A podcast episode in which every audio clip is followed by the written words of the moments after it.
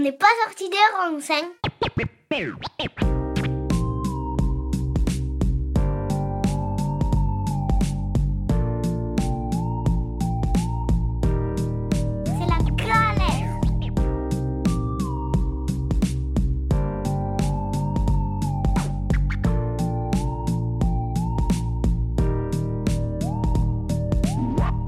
Amis auditrices et auditeurs, bonjour et bienvenue dans ce nouvel épisode d'OPSR Parlons-en, une émission diffusée sur Radio Alliance Plus, Rage et disponible en podcast sur toutes les plateformes de streaming. J'ai le plaisir d'animer ce premier épisode de janvier en compagnie de Jordan Erlem. Salut Jordan Salut Juliane, je suis ravi de t'accompagner exceptionnellement pour cet entretien. Plaisir partagé. Ensemble, nous allons nous plonger dans le traitement médiatique du réchauffement climatique et des enjeux environnementaux pour l'année 2022. Record de chaleur, sécheresse, incendie, intempéries et Coupe du Monde au Qatar. L'an dernier, les événements liés à l'urgence climatique ont été au cœur d'une actualité brûlante et ont plusieurs fois trusté la une des journaux d'infos généralistes. Mais en dehors de ces événements, qu'en est-il de la couverture des enjeux plus généraux sur la transition écologique et des analyses plus poussées dans les médias traditionnels? Si un Français deux estime que les médias n'accordent toujours pas assez de place à ces questions. Pour une partie de la profession, 2022 a marqué un véritable tournant dans le traitement des sujets liés à l'environnement et au climat, mais aussi à la manière de produire cette information. En septembre dernier, plus de 500 journalistes ont notamment signé une charte pour un journalisme à la hauteur de l'urgence écologique. Parmi eux, notre invitée Anne-Sophie Novelle. Bonjour Anne-Sophie. Bonjour. Journaliste indépendante spécialisée dans les alternatives écologiques et l'analyse des médias, elle est aussi la co-réalisatrice du film Les médias, le monde et moi, un documentaire qui interroge notre rapport à l'information et à ses dérives.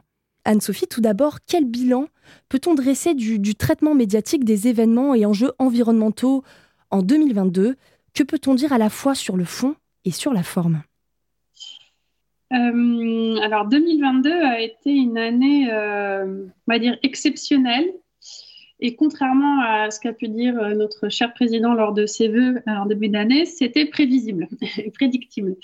Donc entre les incendies, la sécheresse, l'été caniculaire en France, mais aussi ce qui s'est passé à l'étranger, ça ne fait que valider euh, ce que hum, les scientifiques euh, expliquent depuis 50 euh, ans maintenant.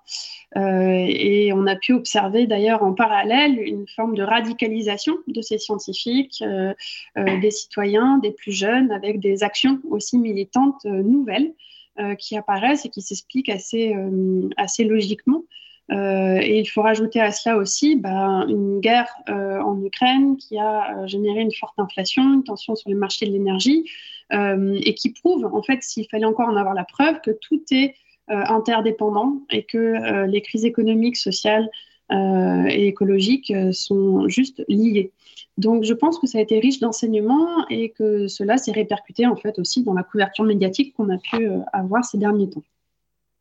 Et alors sur le, donc voilà, ça c'était sur le fond, euh, sur la forme, et eh ben en fait on a, on a du coup aussi eu une, une couverture médiatique plus importante euh, mais aussi plus qualitative. Alors euh, là-dessus, il y a plusieurs éléments qui peuvent l'expliquer, et notamment euh, l'arrivée sur la, la, scène militante de collectifs de citoyens euh, qui, ont étaient désireux, euh, donc il y a un an tout juste, en, janvier 2022, euh, d'interpeller les médias justement sur bah, leur, leur de cohérence ou leur sous-traitement de ces questions. Et ça, c'est intéressant parce que c'est assez, assez neuf, ça n'existait pas voilà, auparavant. et quand moi j'ai mené mon enquête sur justement ces questions de traitement médiatique de l'écologie, il n'existait pas de tel collectif. Donc je salue ça, c'était nécessaire et ils font un très bon travail avec une action, on va dire, de, terrain euh, citoyenne, mais aussi euh, des projets de proposition de loi et, euh, et, des, et, des, mesures qui vont être à même de porter ça dans le débat public. Donc j'observe ça avec une grande attention, évidemment. cette couverture hein, de ce genre d'événement est surtout liée à l'agenda, comme on dit dans le jargon. Donc en gros, quand une active tombe, on y va, on la traite à brûle pour point.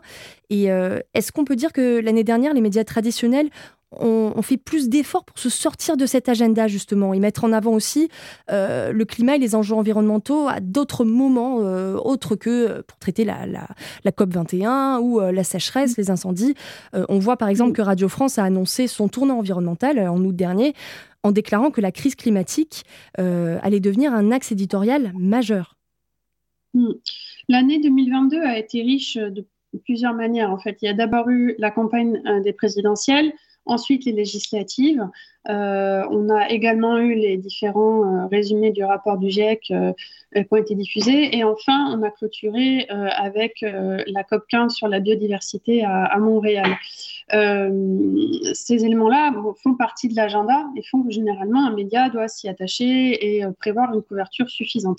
Or, ce n'a pas été forcément le cas ça a été mesuré euh, euh, pendant la présidentielle. L'écologie euh, n'occupait que maximum 12% du débat, et c'était lors d'un week-end où il y a eu des marches, donc il y avait quand même une mobilisation d'activistes qui pouvaient expliquer ça.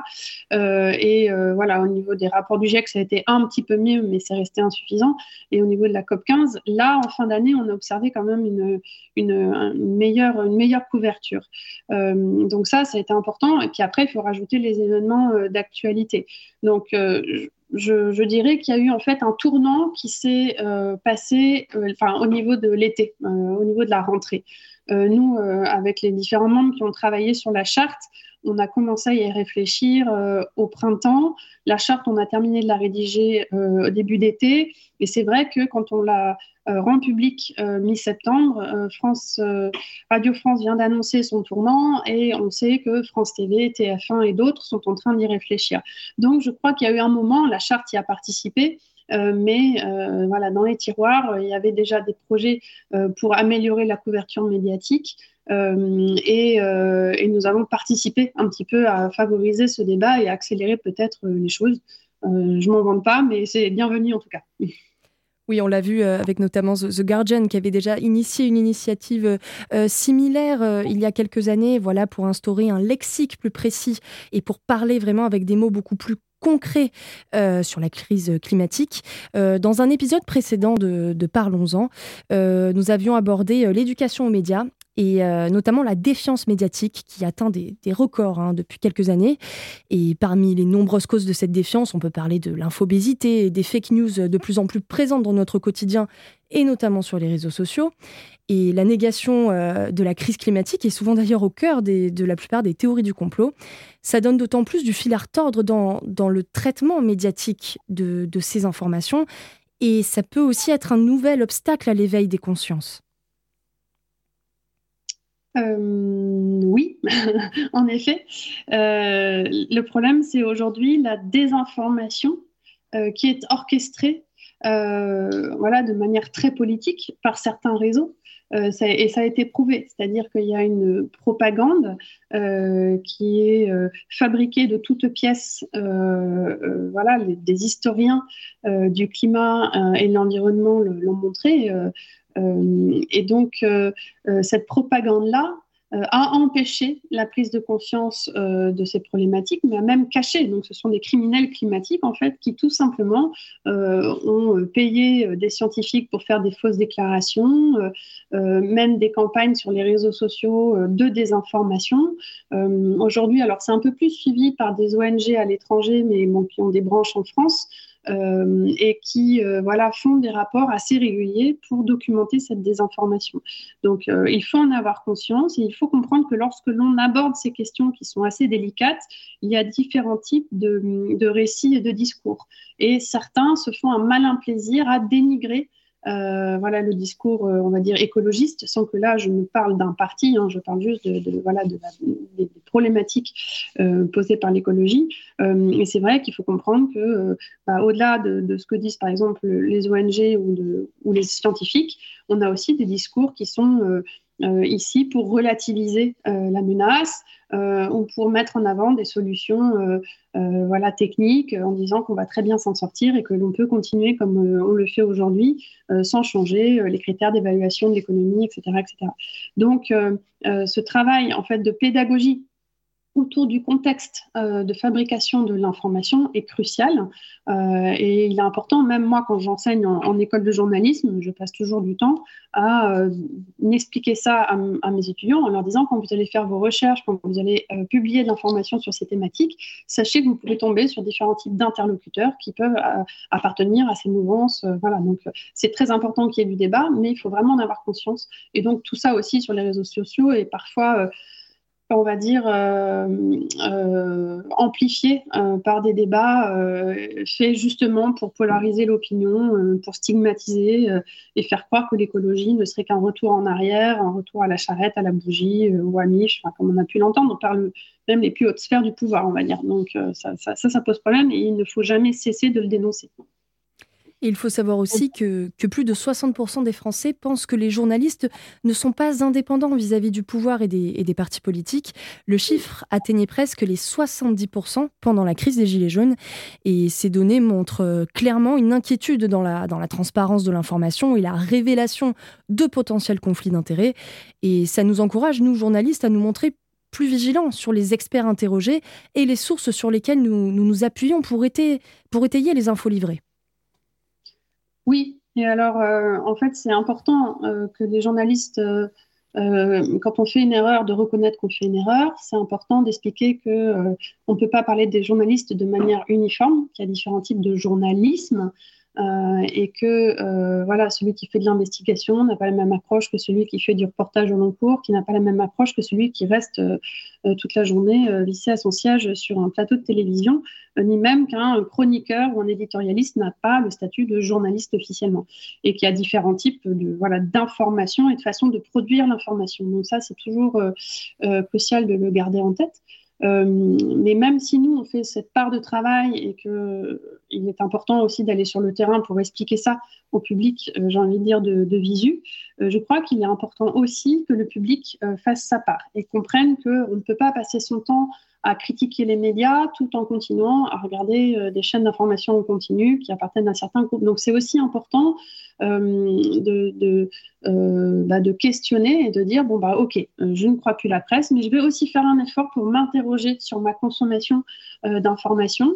Euh, pour m'interroger sur mes besoins d'information et, euh, confronter aussi différents points de vue. J'ai le droit de ne pas être d'accord, mais on a le droit aussi d'entrer dans le débat, la controverse euh, et, et, de sortir par là, par le haut. Donc moi, c'est ça qui m'intéresse aujourd'hui, c'est de créer ces passerelles, de créer ce lien et de se dire qu'on a le droit de choisir ce qu'on se met dans la tête, mais on peut aussi créer de nouvelles sphères d'échanges médiatiques pour ben, voilà, aussi donner envie de se réinvestir, euh, j'ai envie de dire. Et, ça, et là, je, parle d'un investissement qui, euh, qui, est très politique. On ne peut pas abandonner euh, de manière permanente les sphères qui aujourd'hui, en France de surcroît, nous permettent de, participer aux décisions publiques.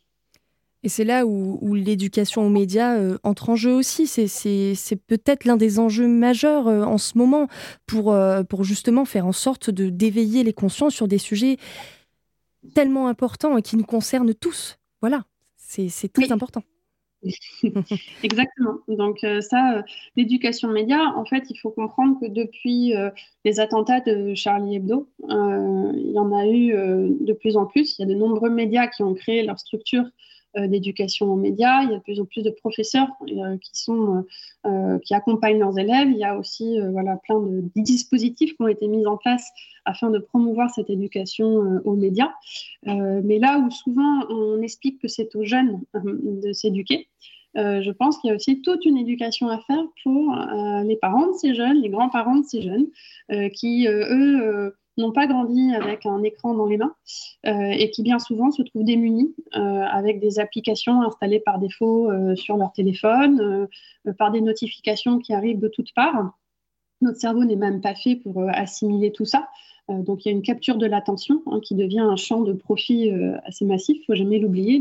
L'information est aussi une industrie qui doit vivre. Et donc voilà, il est important de prendre conscience de ça, et là aussi de mettre des barrières et de sortir un peu de ce parcours du combattant. Donc, c'est des sujets qu'on n'a pas l'habitude d'aborder. Hein. souvent, on est plus dans la critique des médias et je pense qu'aujourd'hui, il est temps de dépasser cette critique. ça ne veut pas dire l'oublier, ça veut juste dire, OK, mais qu'est-ce qu'on fait maintenant pour, pour essayer d'améliorer la situation et qu'est-ce qu'on fait pour sauver un métier et des journalistes qui essaient justement de bien faire leur travail?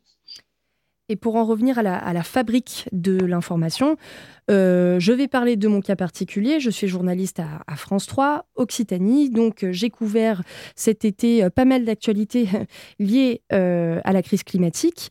Et pour autant, donc, comme on l'expliquait aussi dans notre épisode précédent sur l'éducation média, il est très difficile en tant que journaliste d'information généraliste d'effectuer une analyse poussée quand on a 1 minute 30 pour parler d'un sujet. Et souvent, euh, comme on l'a dit, donc c'est une actualité que l'on traite à brûle pour point. On ne revient pas forcément dessus pour mener une enquête de fond sur les causes réelles euh, de, ce qu'il s'est passé. Et euh, donc voilà, les journaux d'information occupent une place importante encore dans la manière de, s'informer. Mais nous, en tant que journalistes, d'information généraliste, et je parle pour mon cas encore une fois, on se sent parfois démunis aussi par notre manque peut-être parfois par notre manque de connaissances sur le sujet et de lexique plus précis pour faire passer des messages beaucoup plus concrets et faire, notre devoir de service public. Et euh, cette crise a permis aussi de faire une profonde autocritique, en fait, sur la manière de fabriquer l'information. Oui, euh, bah, en fait, c'est pas forcément facile. Euh, et je crois qu'on est justement dans cette transition, dans la manière de fabriquer l'information. et en effet, il y a des formats aujourd'hui qui rendent difficile, mais il y a aussi peut-être de nouvelles habitudes à prendre. Euh, donc même sur des sujets courts, euh, parfois c'est juste par des petits rappels, euh, par la mention. voilà, quand on traite d'un incendie ou d'une canicule, expliquer que ce n'est pas juste un phénomène éphémère, temporaire ou inédit, mais qu'il s'inscrit aussi dans une logique climatique. et que nous sommes peut-être entrés dans un nouveau régime. voilà, je pense pour moi qu'il s'agit d'installer une petite musique récurrente. Et sur la question de la formation, elle est absolument cruciale. Euh, c'est vrai que jusqu'à maintenant, il n'y avait pas de formation délivrée dans les écoles de journalisme, mais j'ai envie de dire, il n'y en avait pas dans les autres écoles non plus, ni dans le système scolaire. Donc, euh, ce n'est pas forcément les écoles de journalisme qui sont à accuser, c'est le système euh, universitaire et scolaire en général. Donc là aussi, on peut espérer que ça change. et heureusement, aujourd'hui, de nombreuses rédactions ont initié des formations pour leurs journalistes ou pour le reste du personnel. Euh, il y a aussi des organismes de, formation qui, proposent aussi, euh, voilà. Et, dans la charte, euh, nous faisons figurer un point qui indique que chaque journaliste a le droit de solliciter du temps pour se former, pour comprendre, parce que les sciences euh, évolue, évolue parfois vite avec des nouveaux concepts et qu'il est crucial pour notre métier, notamment sur ces sujets, euh, bah, de pouvoir se tenir au courant, euh, entretenir un réseau, avoir des temps de pause pour s'interroger aussi sur la meilleure manière, éditorialement parlant, d'aborder ces questions. donc j'ai bon espoir que ça change. En tout cas, moi, j'aperçois plein de signaux aujourd'hui qui montrent que dans la profession, il y a des changements qui sont en cours euh, et donc, je pense que ça pourra peut-être t'aider un peu plus euh, maintenant sur le terrain si, tu continues à travailler avec France Occitanie. Je l'espère, je l'espère. Et on peut constater dans, dans la forme aussi, bon, l'été dernier, donc on l'a, on l'a dit, hein, euh, l'actualité a été marquée par plusieurs événements liés, liés de près, liés tout à fait au bouleversement et à l'urgence climatique. On peut parler aussi de plusieurs maladresses hein, dans la forme, notamment des, des, titres de presse qui parlaient de canicule heureuse avec en photo de une, une dame et sa petite fille qui mangent une glace euh, euh, dans la rue tranquillement.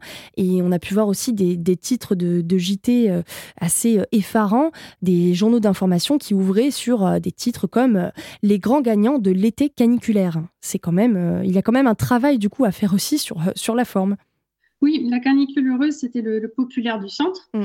Euh, et il a été plutôt euh, appréciable de voir que la rédaction a réagi tout de Il y a eu un mea culpa euh, du rédacteur en chef. Voilà, mm. c'était un mea culpa et c'était, moi j'ai trouvé leur réponse assez intéressante parce qu'elle était symptomatique justement de cette évolution des consciences. Et, et ils l'ont dit, ils l'ont dit, oui, c'était très maladroit de notre part, mais on voulait aussi parler euh, de celles et ceux qui, bah, en fait, euh, en fait c'est un fait. En fait, il fallait le dire aussi, c'est un fait. Il y en a qui se sont enrichis euh, en raison de cette canicule. Et donc, ça a en effet des effets catastrophiques sur certains secteurs, mais pour certains, c'est aussi source de profit. donc, voilà, c'est seulement la, formulation était maladroite. Et, donc ce questionnement-là, je pense, bah, pourra rester dans les annales à se dire bah, comment est-ce qu'on peut faire pour mieux parler de ces problématiques à l'avenir. en tout cas, ce moment que l'on vient de vivre a aussi permis de montrer que nous n'avons pas forcément non plus les bonnes références ou les bonnes images. Et je crois que sur l'échelle du temps et de l'histoire, c'est assez normal aussi. même si on avertit, on a des réflexes dans le métier qui parfois vont nous euh, bah voilà, on va aller vite, on va prendre une image dans une banque de données si on est dans la presse écrite, euh, et euh, spontanément, on va montrer des gens qui sont en train de se prélasser sur la plage. Et, donc, les débats qu'il y a eu autour de ça cet été prouvent qu'on ne peut plus agir de cette manière-là, mais euh, il faut aussi enrichir les banques de données d'images. Il est important que les iconographes aient d'autres types de réflexes et que si on utilise encore ce type euh, d'illustration, euh, bah, il est important de peut-être bien souligner dans la légende ce que l'on souhaite illustrer, etc. etc. parce qu'en effet, quand il fait doux, les gens vont quand même aller se balader sur la plage. Donc ça ne veut pas dire, en fait, il faut juste cesser d'associer la canicule ou un hiver trop doux à euh, quelque chose synonyme de loisir euh, et de plaisir euh, lié à des vacances ou un moment de détente. Parce que je crois aussi qu'il y a de plus en plus de gens qui bah, le font, mais qui au fond d'eux savent que ce n'est pas normal et ça génère plutôt de, l'inquiétude. Alors, il faudrait peut-être qu'on ait des débats dans la profession pour savoir aujourd'hui quoi utiliser pour mieux illustrer ça. Et le bon signe, c'est qu'il y a des rédactions, hein, comme à France Info ou au Monde, où ces considérations euh, font l'objet euh, de débats éditoriaux. Donc ça, c'est plutôt, c'est plutôt bienvenu. Et je vais parler du, huitième axe de la charte pour un journalisme à la hauteur de l'urgence écologique. Et cet axe appelle les journalistes à, je cite, d'enquêter avec rigueur sur les manières d'agir face aux enjeux du climat et du vivant, quelle que soit leur échelle d'application, et questionner les solutions qui nous sont présentés. Est-ce qu'en 2023, les médias traditionnels sont en train de plus tendre vers du journalisme de solution? Alors, le journalisme de solution, euh, il porte mal son nom hum. parce que euh, on, l'a longtemps associé en France à un journalisme de bonnes nouvelles, un journalisme qui allait euh, voilà, écrire uniquement à la gloire de certaines personnes agissantes, de certaines initiatives d'ONG ou entreprises ou start-up à la mode, euh, alors que la bonne façon d'entendre euh, ce journalisme, c'est de concevoir un journalisme de réponse euh, ou, comme commencent à le dire certains, un journalisme d'adaptation, c'est-à-dire un journalisme qui va montrer les problèmes, qui va investiguer sur ce qui va mal et qui ne va pas s'arrêter à ça, qui va juste prolonger son, travail en expliquant comment les gens s'adaptent en effet euh, à ces problématiques euh, et que cette adaptation, qu'elle soit euh, remplie de succès ou non, montrer bah, voilà, comment ça se passe quand on essaye de trouver des réponses. Et c'est ça qui me paraît, qui me paraît intéressant aujourd'hui, c'est que ça modifie aussi notre posture journalistique et ça nous pousse à aller plus loin. ce qui fait que ben, voilà, on, on peut aussi questionner l'avenir euh, autrement. On peut aussi associer les lecteurs et les lectrices ou le public euh, à la façon de faire notre métier.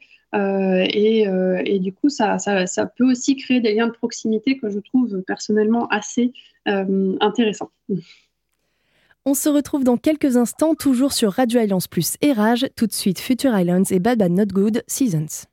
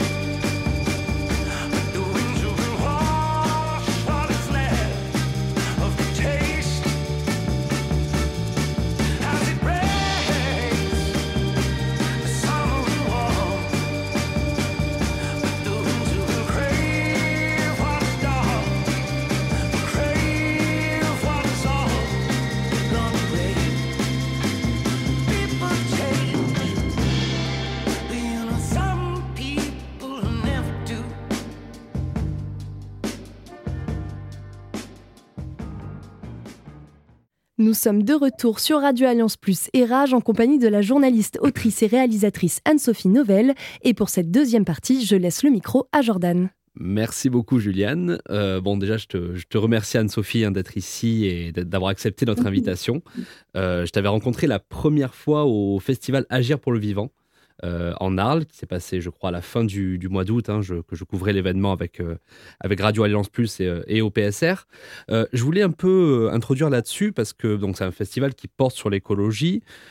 toi, cinq mois après cet événement, est-ce que tu est-ce, que tu as un regard sur l'efficacité de ce type d'événement-là? Est-ce que tu penses que ça doit être démocratisé ou encore c'est pas totalement accessible à tous?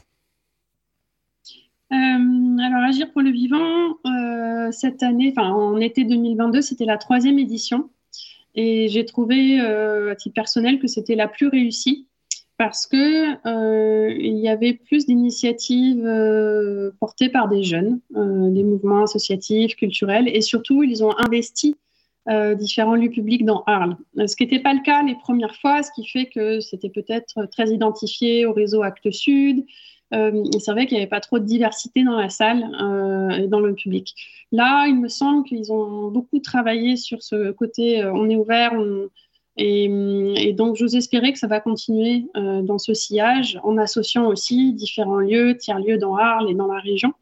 voilà, mais il est certain que la grande problématique aujourd'hui pour de nombreux événements, notamment sur ces questions d'écologie, euh, c'est de parfois rester dans un petit bocal de convaincus, dans un entre-soi. Euh, moi, c'est toujours ma crainte. Hein, et d'ailleurs, je, me remets souvent en question par rapport à ça, à me dire, bon, bah ok, maintenant, si les médias généralistes parlent mieux de ces sujets, qu'est-ce qu'on peut aller faire qui n'a pas été encore défriché? Quelles sont les passerelles qu'on peut inventer? Et actuellement, c'est un peu là-dessus que je, réfléchis. Euh, parce que je sais que j'appartiens, voilà, j'ai ma culture, j'ai mon milieu social, j'ai voilà, j'ai peut-être une facilité et je fais sans doute partie de ces bobos écolos euh, qu'on aime bien stigmatiser. Euh, mais cette façon de concevoir l'écologie n'est pas n'est pas unique. Et, je pense justement qu'il y a des, rencontres à faire. Et je suis persuadée depuis toujours que on ne peut parler d'écologie sans parler de justice sociale et que pour la rendre accessible à tous et surtout cultiver les, en fait pour moi l'écologie va aussi avec une forme d'économie et de réflexion sur bah voilà, la sobriété en général. Euh, il est, crucial d'insister sur ces sujets et d'aller inventer de, nouveaux projets, de nouveaux récits euh, à ce niveau-là. Donc euh, voilà, j'étais plutôt très satisfaite de cette dernière édition et j'attends de voir la suite parce que j'espère bien être à la prochaine également.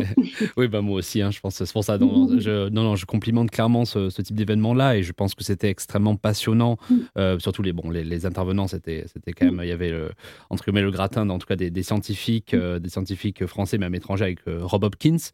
mais c'est vrai que oui, voilà, il y avait ce côté où je pense que pour des personnes euh, qui ne sont pas sensibles, euh, ou en tout cas mm. pas concernées directement par les enjeux environnementaux, par leur entourage, par leur secteur, bah, c'est vrai mm. qu'ils ils vont avoir du mal parfois à se raccrocher euh, à ce type d'intervention-là. Et je pense, voilà, ce qui manquait, c'était peut-être ce côté, même s'il y avait Éloi Laurent, etc., mais il y avait quand même, il, y avait, il manquait ce côté technique et technologique euh, lié aux entreprises, lié au secteur de. Euh, voilà, c'est vrai que par exemple, je pense que ça aurait été intéressant, je pense que tu dois connaître, mais ça aurait été intéressant qui, qui lit cet événement-là, peut-être avec les travaux du Shift Project, qui font vraiment des mmh transitions du, secteur, du secteur économique. Mmh oui, bah, ça peut être des suggestions. oui, bien sûr, bien sûr, euh, Ils sont plutôt euh, ils sont ouverts à ça et que justement, euh, les organisateurs et organisatrices cherchent à, à, progresser. Donc, moi, je sais qu'on fait toujours un débrief avec Camille Estavel notamment. Et, et, on se dit, voilà, qu'est-ce qui a marché, qu'est-ce qui a moins marché? Alain, Alain Tulot, le cofondateur de l'événement, et, et Camille Estavel passent beaucoup de temps aussi à aller voir ce qui se fait ailleurs. Euh, en France comme à l'étranger, et je crois qu'ils reviennent à chaque fois avec, euh, avec pas mal d'idées. Euh, donc, il ne faut, pas hésiter à leur glisser l'idée peut-être d'aller sur ces questions, notamment lorsqu'on parle d'économie. Mm. Je, note dans mon agenda. Et mm. euh, donc, euh, je, vais revenir sur ta, sur ta profession. Donc, tu es, tu es journaliste spécialiste des questions environnementales. Euh, j'ai envie de te poser une question simple. Comment on devient journaliste spécialiste des questions environnementales? Parce qu'on retrouve, bien sûr, par exemple, quand je vais allumer une chaîne d'infos continue, je vais voir journaliste spécialiste de la géopolitique, journaliste spécialiste de la Russie actuellement, par exemple. Comment on devient spécialiste des questions environnementales? Bah, moi, à titre personnel, je suis devenue journaliste pour parler de ces sujets. Donc, c'était c'était un choix voilà, vraiment délibéré. parce que quand je faisais mes études d'économie, je constatais bien qu'on n'en parlait pas suffisamment et je, pensais que c'était grave de ne pas avoir ces questionnements à la une des médias.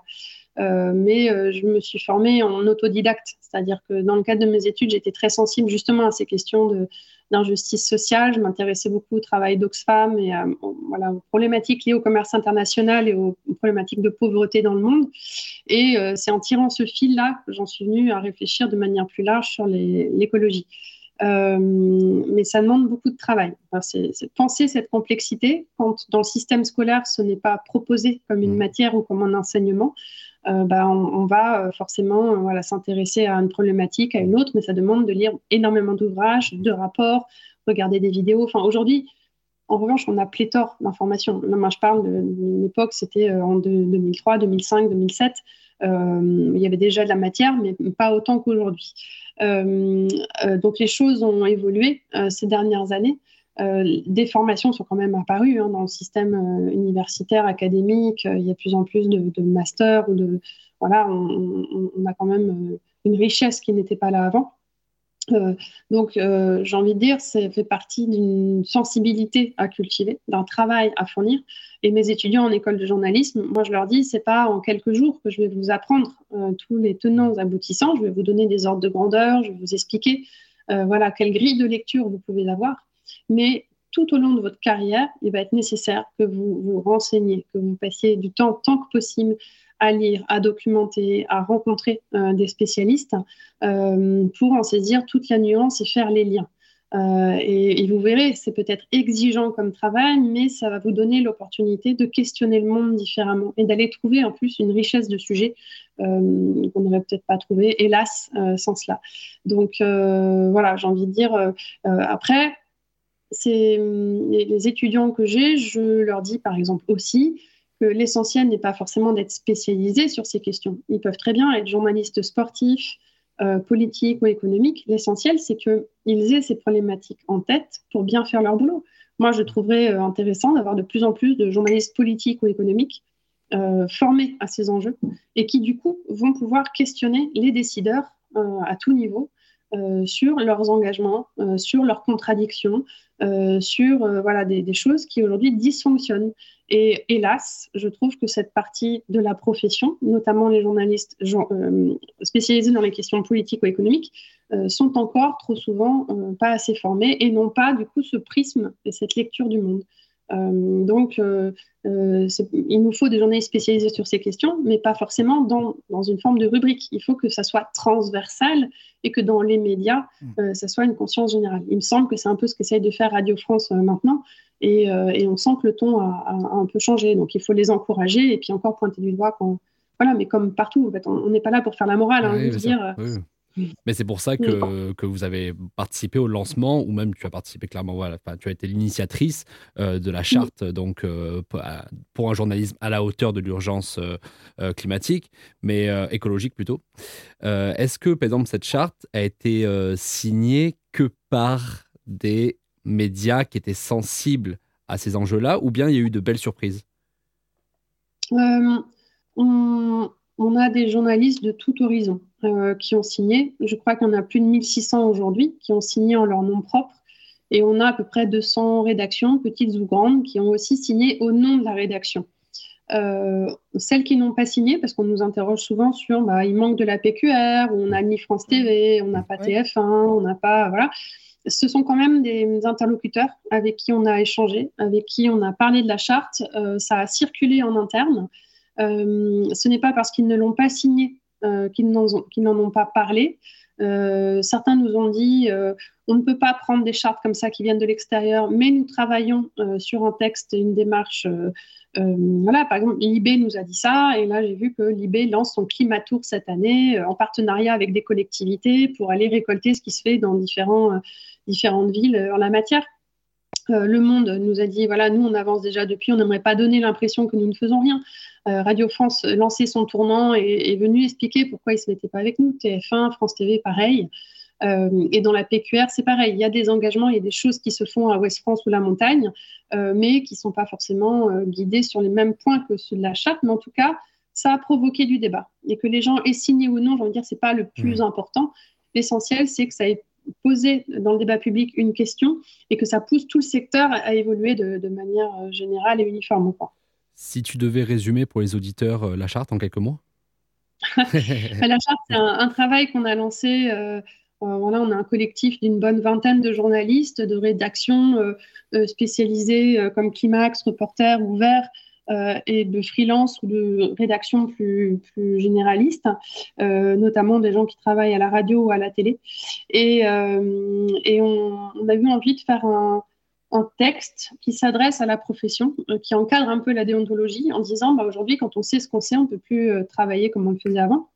Et donc, on va définir des points qui, pour nous, nous paraissent essentiels et qui vont agir comme une boussole pour donner le cap à suivre. Euh, on sait que les rédactions ne pourront pas changer du jour au lendemain, on sait que ça va prendre du temps, mais dans l'idéal, voilà pour nous des principes euh, qu'il faudrait respecter. Et voilà, c'est comme un socle sur lequel on devrait tous monter pour essayer de regarder le monde différemment.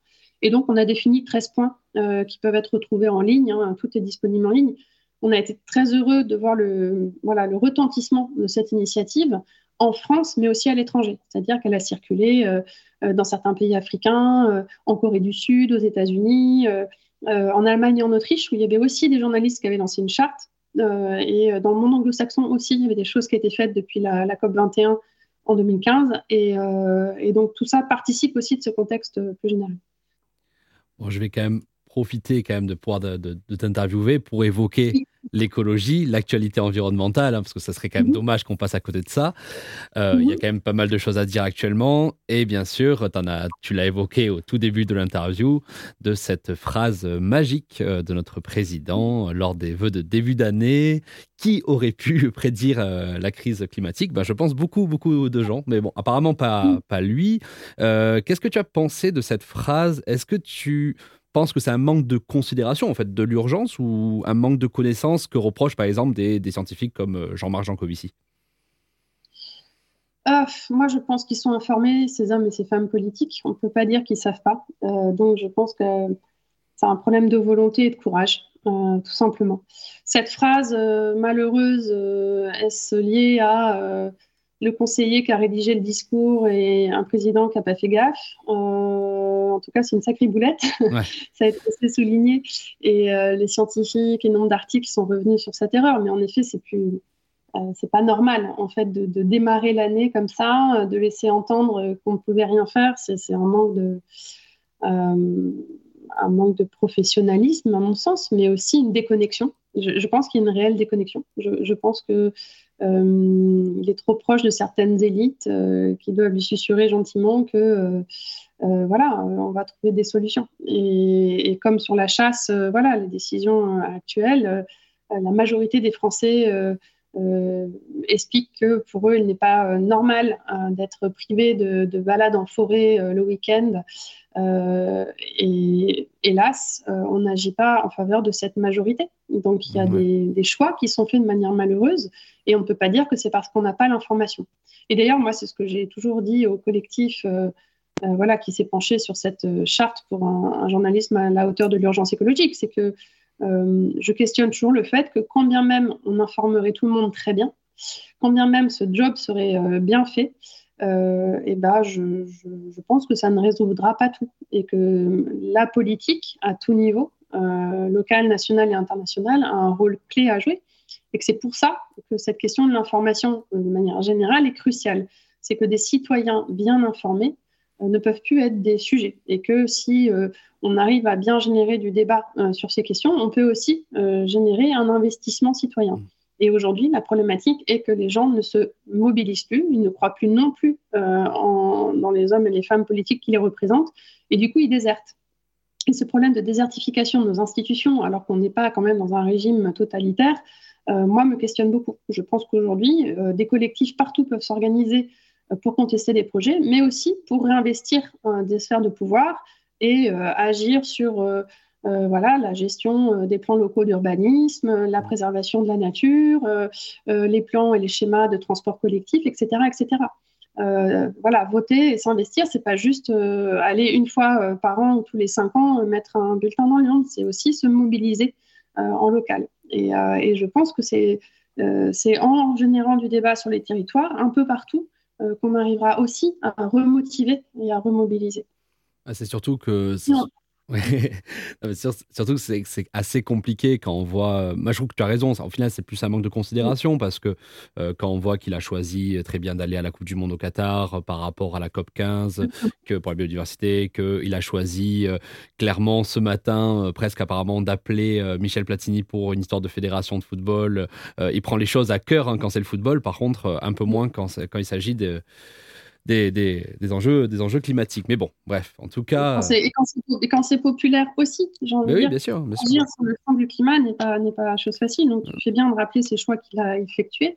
Mm. Euh, mais même sur les gilets jaunes, euh, j'ai envie de dire, on a fait une mesure, euh, une mesure qui n'est pas socialement acceptable par mm. tous et toutes. Et à aucun moment, les choses ne sont pensées pour s'adapter justement à la réalité difficile de certains. Euh, et là où euh, bah voilà, de grandes firmes, de, personnes très riches euh, ont encore des passe-droits, on ne va pas aller les limiter dans leurs agissements, que ce soit les propriétaires de jets privés ou d'autres types de, structures qui ne sont toujours pas taxées pour certains de leurs méfaits.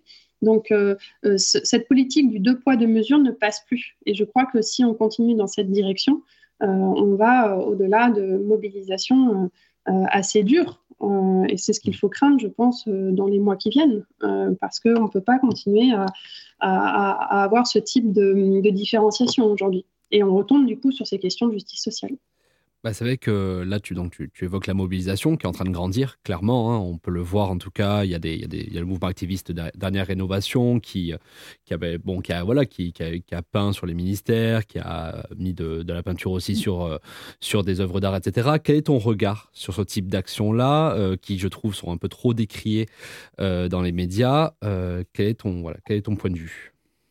Bah, euh, j'ai eu peur que ce soit, comme tu le dis, trop décrié. Et en même temps, je trouve qu'on a eu une couverture de la presse qui, justement, pour une fois, euh, a été euh, interroger ces militants et ces militantes pour les questionner sur leur, leur, leur motif. la première fois qu'on a vu ces jeunes Anglaises mettre de la peinture sur de la, de la soupe sur le tableau de, de Van Gogh sur les tournesols, euh, j'ai eu très peur euh, parce que je me suis dit, euh, mince, on va encore stigmatiser. et d'ailleurs, ça a divisé la communauté de, personnes qui prennent la parole sur ces questions. mais à partir du moment où le tableau était protégé, moi, je me suis dit, mais en fait, il faut du cran. Quoi. Quand on a 20 ans, qu'on ose rentrer dans un musée Enfin, je me suis dit, journalistiquement, c'est ça que j'ai envie de raconter, en fait. Elles en viennent à ça. Pourquoi? Quel est le symbole derrière? Qu'est-ce que ça signifie? Alors, j'ai peut-être mon parti pris, mon biais, évidemment.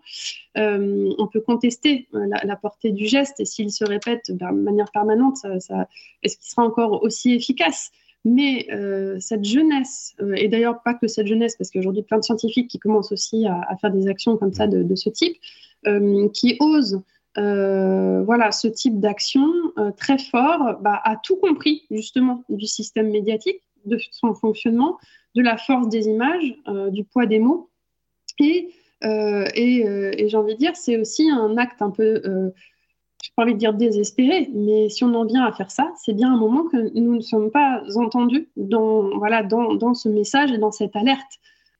donc, j'ai envie de dire, c'est normal aussi de voir apparaître ce type de, de, gestes un peu forts. Là, là, et là, c'est marrant, je suis en train de finir un roman euh, qui s'est basé sur euh, l'analyse des incendies et de l'âge du pyrocène, par exemple, et le, et le romancier Antonin Sabot voilà, s'amuse un moment à, à, décrire une scène où des adolescents s'immolent pour dire on n'a pas tout fait euh, pour euh, arrêter le changement climatique. Maintenant, la planète est à feu et à sang. Euh, et nous, on s'immole parce qu'on considère que les, que les actions qui auraient dû être prises n'ont pas été prises. Voilà, je me suis dit, tiens, c'est marrant qu'il fasse qu'il imagine une scène aussi forte parce que peut-être que voilà et certains l'ont déjà fait d'ailleurs sur d'autres sujets hein, s'immoler pas enfin, bref donc du coup cette violence apparente qui en fait est juste une forme de désobéissance voilà qui est là pour interpeller pour moi, elle est nécessaire, mais on ne doit pas s'arrêter qu'à ça. Et c'est pour ça que je dis, c'est bien d'avoir ces actions militantes, mais il faut aussi investir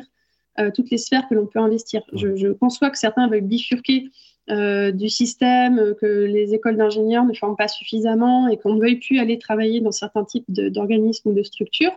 Euh, mais on aura aussi besoin de personnes en interne pour faire bouger les lignes. On ne peut pas laisser non plus la, politique de la chaise vide, euh, parfois n'est pas efficace. Donc voilà, il faut tout, à mon sens. Donc pour moi, c'était, en tout cas, ça, ça plaçait dans le débat public quelque chose d'important. Et au-delà de ça, saccager, enfin ne pas saccager un tableau, mais donner l'impression qu'on saccage un tableau, alors que tous les jours, euh, certains s'amusent à saccager euh, euh, la nature et à la détruire de manière totalement impunie. Je, pense que là aussi, on tombe sur du deux poids, deux mesures dont je parlais tout à l'heure. Donc je vais revenir sur l'actualité environnementale.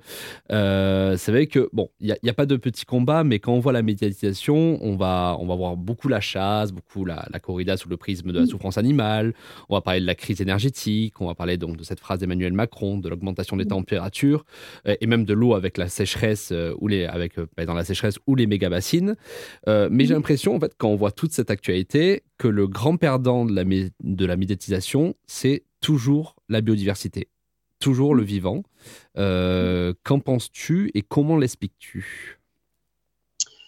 Euh, bah, C'est pas nouveau, euh, même si historiquement, dans les premières mobilisations citoyennes hein, qu'on a pu observer à la fin du 19e siècle, les collectifs citoyens se mobilisaient parce que justement ils observaient dans leur environnement des dégradations, des pollutions, euh, un paysage devenu moche, une forêt qu'on allait euh, abîmer, etc. Donc, c'était les premiers relais qu'on avait, c'était ça. Après, ben, bien entendu, euh, on a eu des études scientifiques qui ont d'abord sensibilisé sur le taux de particules par million dans l'atmosphère, le CO2, le climat, et, on a moins parlé de ces problématiques de biodiversité. Et je pense qu'il y a une méconnaissance aujourd'hui assez forte de ces enjeux. Le climat, c'était plus facile, peut-être plus mesurable, euh, bien qu'on ait quand même des mesures hein, sur les questions de diversité en termes d'extinction du vivant, etc. Mais, euh, ce n'est pas passé de la même manière, euh, si bien que certains ont pu écrire des ouvrages, par exemple, intitulés Le climat, l'arbre du climat qui cache la forêt du vivant. Ça, veut tout dire en fait. Et aujourd'hui, les scientifiques insistent sur le fait que si on continue à négliger cette question du vivant et de la biodiversité, on va juste négliger une des solutions euh, les plus anciennes et efficaces pour lutter contre le changement climatique. Donc, euh, euh, dans le monde scientifique, ça fait une dizaine d'années que l'on sait ça et qu'on le dénonce. Euh, hélas, quand on parlait de ça, la profession journalistique, parler de la biodiversité, souvent c'était parler des petits oiseaux, euh, mm. euh, des petites fleurs. Enfin, c'était pas des sujets importants et dignes d'intérêt. ou alors, quand on va en parler, on va en parler en mettant en avant un grand aventurier, une grande expédition, voilà. Mais parler de ce qui nous entoure, en fait, aussi simplement que ça. Euh, au fond du jardin et de l'importance de, faire certaines choses et de, faire le lien avec les questions d'artificialisation des sols, avec les questions de développement urbain, euh, des choses très concrètes qui se passent à côté de chez nous, ça n'a pas du tout été pensé. Euh, et d'ailleurs, aujourd'hui, nous, dans la profession, on est nombreux à dire aussi, ben, voilà, il faut parler des autres limites planétaires que celles du climat. Et moi, dans mes cours, ça fait maintenant 3-4 ans que ça fait partie des schémas obligatoires que je montre toujours à mes étudiants en leur disant voilà la situation. Euh, et ces limites-là, on est en train de les faire péter les unes après les autres. Donc euh, voilà, et quand vous regardez ce graphique-là, vous avez en fait la, clé pour trouver des sujets voilà, d'interrogation. Et quand vous, rajoutez à ça une lecture plus économique des choses, ça vous donne aussi d'autres types de sujets à aller chercher. Et donc, je pense que ça va changer. La COP, enfin, entre le dernier trimestre de 2022, les débats qu'il y a eu sur euh, le traitement médiatique de l'écologie, le fait que la COP 15 euh, voilà, se soit passée tout juste en fin d'année, euh, on, a quand même pu, on a quand même pu voir des jolis formats émerger et une couverture médiatique que j'ai trouvé plus à la hauteur des enjeux. Et je crois que c'est en train d'infuser et, qu'aujourd'hui, on va avoir de plus en plus de, voilà, de traitement de, ces questions, en tout cas qui vont essayer de, de faire la jointure et de, montrer l'interdépendance et la complexité de, ces questions. Et d'ailleurs, ce qui est intéressant, c'est que dans le public, je crois que c'est plus simple de parler du vivant que du climat, euh, parce que c'est des choses qu'on maintenant, c'est plus juste un fait scientifique, c'est un fait social qu'on peut, voilà, les gens voient qu'il y a moins d'insectes, voient qu'il y a moins, moins d'oiseaux, euh, peuvent le, ressentir en fait physiquement. Euh, maintenant, le climat, c'est aussi tous les effets météorologiques qu'on a pu observer, mais voilà, tout ça se couple aujourd'hui de manière très très concrète, donc on ne peut plus faire abstraction. Et puis je pense que oui, comme, comme tu dis, c'est pour, pour sensibiliser, je pense qu'on devrait axer beaucoup mm. plus sur, euh, sur l'érosion de la biodiversité. Hein, parce que vraiment, pour le coup, la, la plupart des gens mm. peuvent le voir dans leur quotidien, euh, dans leur propre jardin. Donc je pense mm. que c'est une, une bonne idée. Euh, on va faire une petite pause musique, une seconde pause musique, et on se retrouve juste après pour les dernières questions.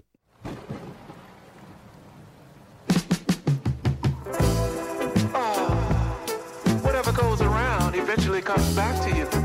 So you gotta be careful, baby, and look both ways before you cross my mind.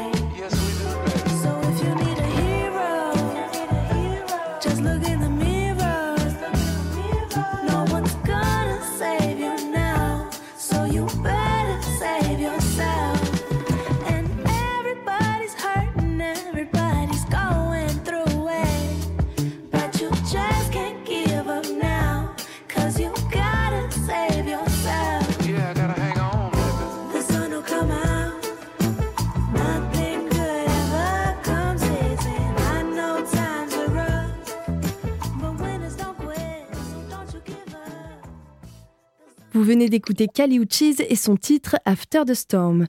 Nous sommes de retour sur Radio Alliance Plus et Rage, toujours en compagnie de la journaliste, autrice et réalisatrice Anne-Sophie Novelle. Anne-Sophie, aurais-tu une recommandation culturelle pour explorer les notions abordées euh, dans cette émission? Roman, film, euh, série oh, Il y a tellement de choses, c'est compliqué. tu peux en citer plusieurs. euh alors, qu'est-ce que j'ai lu récemment? J'ai ma petite euh, bibliothèque mmh. derrière moi là. Euh, bah, il y a le livre dont je vous parlais tout à l'heure, Le Grand Incendie d'Antonin Sabot, euh, que je suis en train de terminer et dont j'aimerais bien parler prochainement, qui alors, voilà, fait plus en focus sur la question du pyrocène et justement des incendies. Et je trouve que ça résonne avec l'actualité de, de l'été dernier. Euh, il y a des ouvrages sur les, luttes pour l'environnement que je trouve aussi euh, assez intéressants. Euh, et notamment, voilà, un gros livre paru chez Textuel il y a deux ans maintenant qui s'appelle Une histoire des luttes pour l'environnement. pour ceux qui aimeraient se documenter sur cette question, je trouve que c'est toujours très très important d'avoir le recul historique pour aborder ça. et puis, pour ceux qui s'intéressent à ces questions de biodiversité, je vais faire une recommandation très personnelle, mais euh, ma dernière enquête, c'est l'enquête sauvage. Euh, voilà, un travail que j'ai mené pendant un an et demi pour justement essayer de, euh, comprendre de manière plus sensible ces questions de, biodiversité et aller au-delà des chiffres pour questionner la, manière dont on se dont on s'est déconnecté, dont on ne se relie plus à ce qui se passe dehors. Donc, j'essaye d'emmener les lecteurs et lectrices par la main pour, euh, pour les inviter à, faire un bout de chemin avec moi et à eux-mêmes aller dehors pour se reconnecter un peu plus à, à tout ça. C'est une question que l'on pose traditionnellement dans l'émission. Est-ce qu'il y a une personnalité publique dont le parcours t'inspire et qui pourrait susciter l'engagement, notamment chez les plus jeunes? Il y en a un qui me fait marrer, c'est Aurélien Barraud. Hein, j'ai eu de, le rencontrer euh, récemment à l'Université de la Terre en, début décembre. Et, euh, euh, je trouve qu'il est, voilà, qu'il est assez puissant dans sa façon de poser les choses. Il met les pieds dans le plat, il a des formules un peu choc, un peu rigolotes. Et, voilà. Après, bon, moi, je me méfie toujours des effets médiatiques et justement de ce système médiatique qui a tendance à ériger en figure des personnes qui parlent bien. je pense que c'est important de, de, mettre en avant plein de multiples personnalités parce que ces sujets-là méritent que tout le monde en parle. Après, c'est vrai que Aurélien Barraud, euh, il a quand même un, sens du mot qui est quand même assez, assez efficace. Hein. Euh, est-ce que tu as des euh, médias qui, à conseiller pour nos auditeurs? Je pense que tu en as. oui, bon, il y en a plein, en fait, c'est ça. Il y a une, vraie richesse et après, tout dépend de, de, ses habitudes de consommation. Euh, ceux qui ont un petit peu de sous peuvent s'abonner à des médias comme Le Monde, euh, voilà, qui font quand même un travail très sérieux, très complet, avec des moyens euh, voilà, assez importants pour suivre les questions d'écologie. L'IBCMI, la PQR le fait aussi de plus en plus. dans des choses qui sont plus liées à des purs players, on va dire, bah voilà, si vous aimez les newsletters, Vert, hein, pour qui j'ai travaillé, euh, fait un travail comme ça de compilation quotidien euh, de l'actualité de l'écologie. ils sont aussi très présents sur Instagram avec des choses un peu rigolotes. Reporter, est quand même le quotidien de référence historique qui a une très bonne équipe maintenant et qui peut faire de l'investigation de qualité sur ces sujets. à la radio, RFI, l'émission C'est pas du vent, aussi il y a plus de dix ans et fait quand même un grand travail de qualité et donne aussi une fenêtre sur le monde sur ces, sur ces problématiques. Euh, pour ceux qui aimeraient avoir encore du papier, euh, Climax, euh, le fanzine tous les six mois est aussi assez bien fait et assez drôle. Et puis après, il y a une multitude de choses à, explorer. Euh, pour petite info, euh, on est en train de retravailler avec Natacha Bigan la carte du paysage médiatique français. Euh, la première version, on l'a publiée il y a deux ans et demi, et là, on devrait sortir au printemps la V2, enfin. Et donc, voilà, dans cette carte, on indiquera beaucoup de ressources pour que les gens puissent s'informer. Ce qui est bien, c'est d'aller picorer un peu partout et et de, voilà, de, travailler son régime informationnel pour, pour aller lire euh, des petits comme des grands. Ah, c'est pas mal, régime informationnel. J'aime bien ce terme, je le garde. Euh, et les deux petites dernières questions, bah, petites non, pas vraiment quand même. Euh, est-ce que, qu'est-ce que pour toi, là on a, on a parlé quand même de l'actualité environnementale sur, sur la seconde partie de l'émission, s'il y avait une priorité, qu'est-ce que ça serait pour notre gouvernement en matière de questions environnementales? Hmm. ben, Je crois que la question de l'habitat, pour moi, est, essentielle. Euh, et elle recouvre aussi bien euh, la politique de rénovation de l'habitat. Aujourd'hui, on nous fait croire qu'on fait des mesures suffisantes pour isoler les logements, alors qu'on fait que des mesurettes. En fait, sur ce chantier-là, il faut vraiment que les artisans soient mieux formés, qu'on mette plus de moyens pour faire de la vraie rénovation thermique des bâtiments, et que l'on puisse justement euh, loger tout le monde là où il y a déjà des choses existantes, que l'on cesse euh, de construire euh, du neuf sur des surfaces de terre dont on va avoir besoin pour la biodiversité, pour le monde sauvage, pour la résilience alimentaire.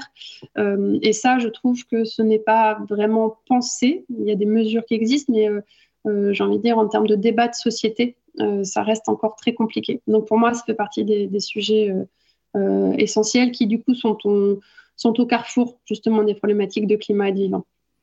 Et enfin, nous, qu'est-ce qu'on doit faire en tant que citoyen? Bah, Il y a plein de choses à faire. Euh, la première chose, c'est de d'éviter de trop culpabiliser, même si c'est compliqué. Euh, on ne peut pas être tous et toutes parfaits sur le front de l'écologie. donc je pense qu'il faut cheminer à son rythme, ne pas se flageller, se dire qu'on fait notre possible. Euh, mais surtout œuvrer pour que le système dans son ensemble euh, puisse progresser pour toutes et pour tous. Donc, euh, l'essentiel, c'est de ne pas perdre de vue que le système est encore un peu à la traîne et, chacun à son échelle peut essayer d'avoir des levées d'action. donc ça, ça, dépend après de là où on travaille ou voilà, là où on a des entrées.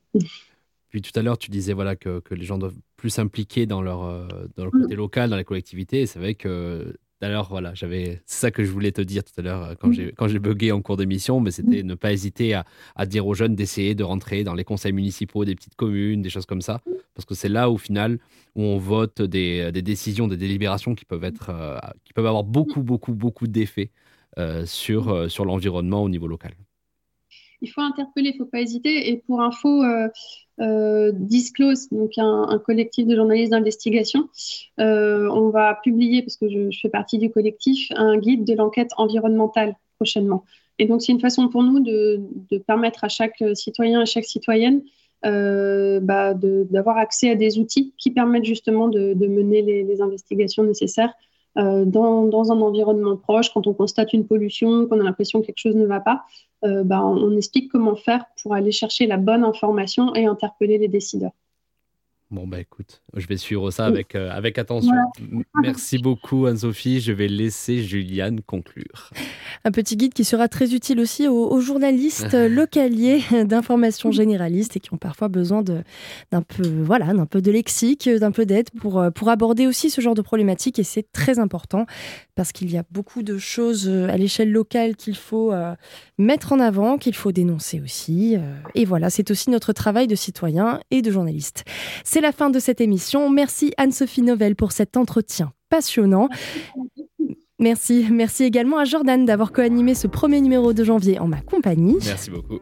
La recommandation culturelle aujourd'hui est un autre podcast sur l'écologie qui aborde les enjeux majeurs de demain, mais avec humour, 20 minutes avant la fin du monde.